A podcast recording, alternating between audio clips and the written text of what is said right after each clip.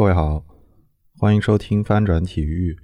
嗯，这期是接下来的一个系列的一个预告。那我接下来将会为大家选读吧，选读嗯《欣慰与悲怆：我的足球生涯年维斯回忆录》这本书。那这个音频是要解释一下为什么我想要给大家念这本书。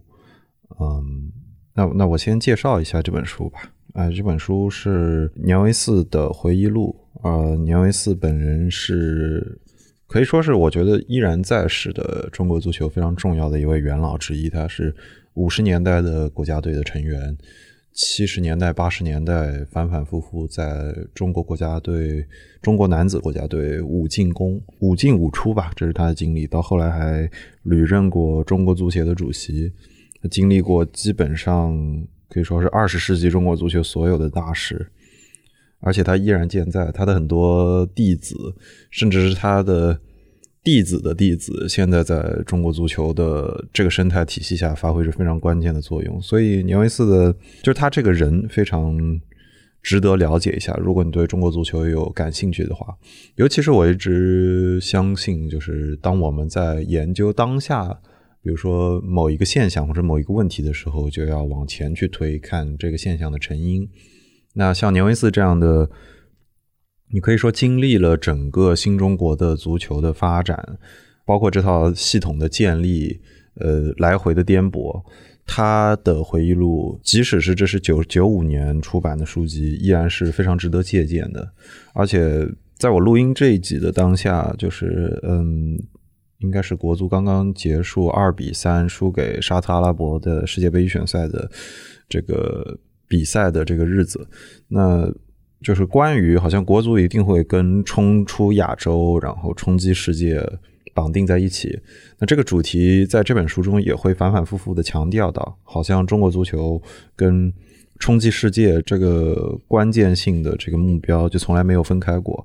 那有很多的东西，我们现在在媒体中看到大家会抱怨或者批评的，其实，嗯，如果回头去看中国足球史的话，就会发现它很早就出现了，甚至在没有一些关键要素的时候就出现了，包括没有金元足球，嗯，还有很多弊病，大家可能会归因到金钱身上。但是我觉得年维斯这本书道出了很多的真理。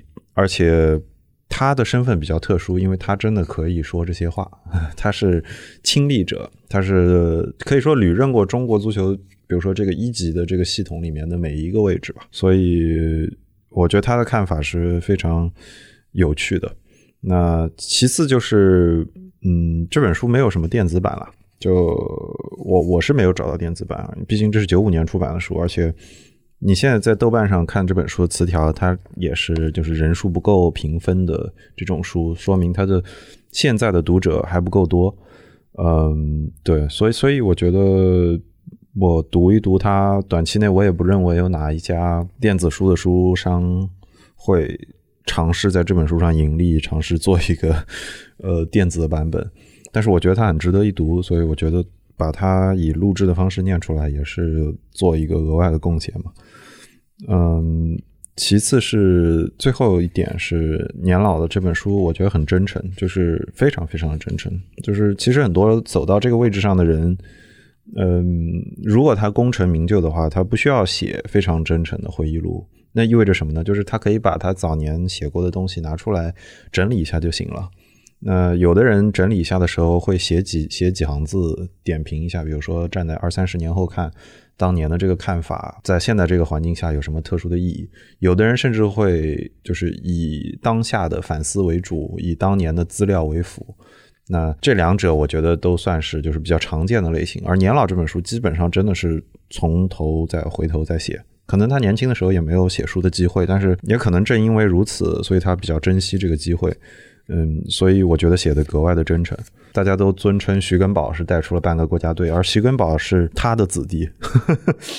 呃，对，所以所以我觉得非常值得一读。所以以上是我对呃这本书的推荐嘛。所以我想要读这本书，也是觉得比较符合我台的想法吧，就是可以为大家用更深入的角度去了解中国体育，也不只是了解中国体育，但是中国体育是本台比较重要的一部分吧。最后，我觉得这期推荐的最后，我想要给大家读一下袁伟民的序，就是因为这本书是九五年写的，然后袁伟民也是女排参与了这个奥运会，这个申奥，然后还有后来的管理，所以他对中国的整套体育系统的了解程度也是很深的。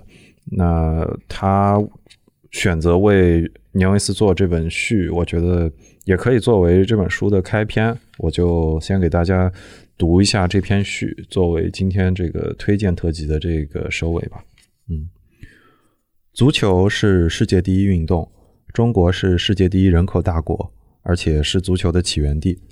但是中国足球运动的水平却一直徘徊不前。总是在冲出亚洲的征程中屡战屡败，功亏一篑，只差一步到罗马。这也许就是年维斯同志为什么要将自传拟为欣慰与悲怆的缘由吧。年维斯在学生时代便喜欢足球运动。一九五四年随中国青年足球队留学匈牙利。一九六零年风华正茂的年维斯在对白俄罗斯队的比赛中左腿严重骨折伤残。被迫过早的退出绿茵竞技场。从1963年起，年维斯先后担任中国青年队、国家二队、国家训练员。1965年至1986年的二十年间，他受命于危难之中，三度出山担任国家队主教练。1989年，年维斯担任中国足协主席，为中国足球的改革和发展做出了应有的贡献。年维斯为人正直，不计较个人得失。敢挑重担，深得足球界同行的信赖和尊敬。建国初期，新中国足球发展迅速，足球技战术水平处于上升期。到了1959年，出现了建国后的第一个足球高潮。1979年10月，中国足协回到国际足联大家庭后，中国足球队先后参加了世界杯预赛、奥运会足球赛以及世界青年、少年锦标赛等系列比赛。取得了一定的成绩，但在争夺世界杯决赛入场券的关键时刻，总是功败垂成，令广大球迷伤心失望。但是不幸的中国足球是不屈的，广大足球工作者对足球事业的执着之情和苦苦求索是有目共睹的。从1985年起，穷则思变的中国足球开始逐步改革管理体制，走实体化道路。并在竞赛体制、训练体制、比赛赛风、青少年培训等方面推出了一系列改革措施。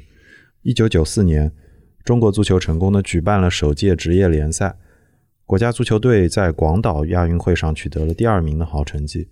这些对于年维斯等一批为足球奋斗了大半生的足球工作者来说，是值得欣慰的。一九九一年，年维斯同志离开足协领导岗位之后，仍然关注着中国足球的命运。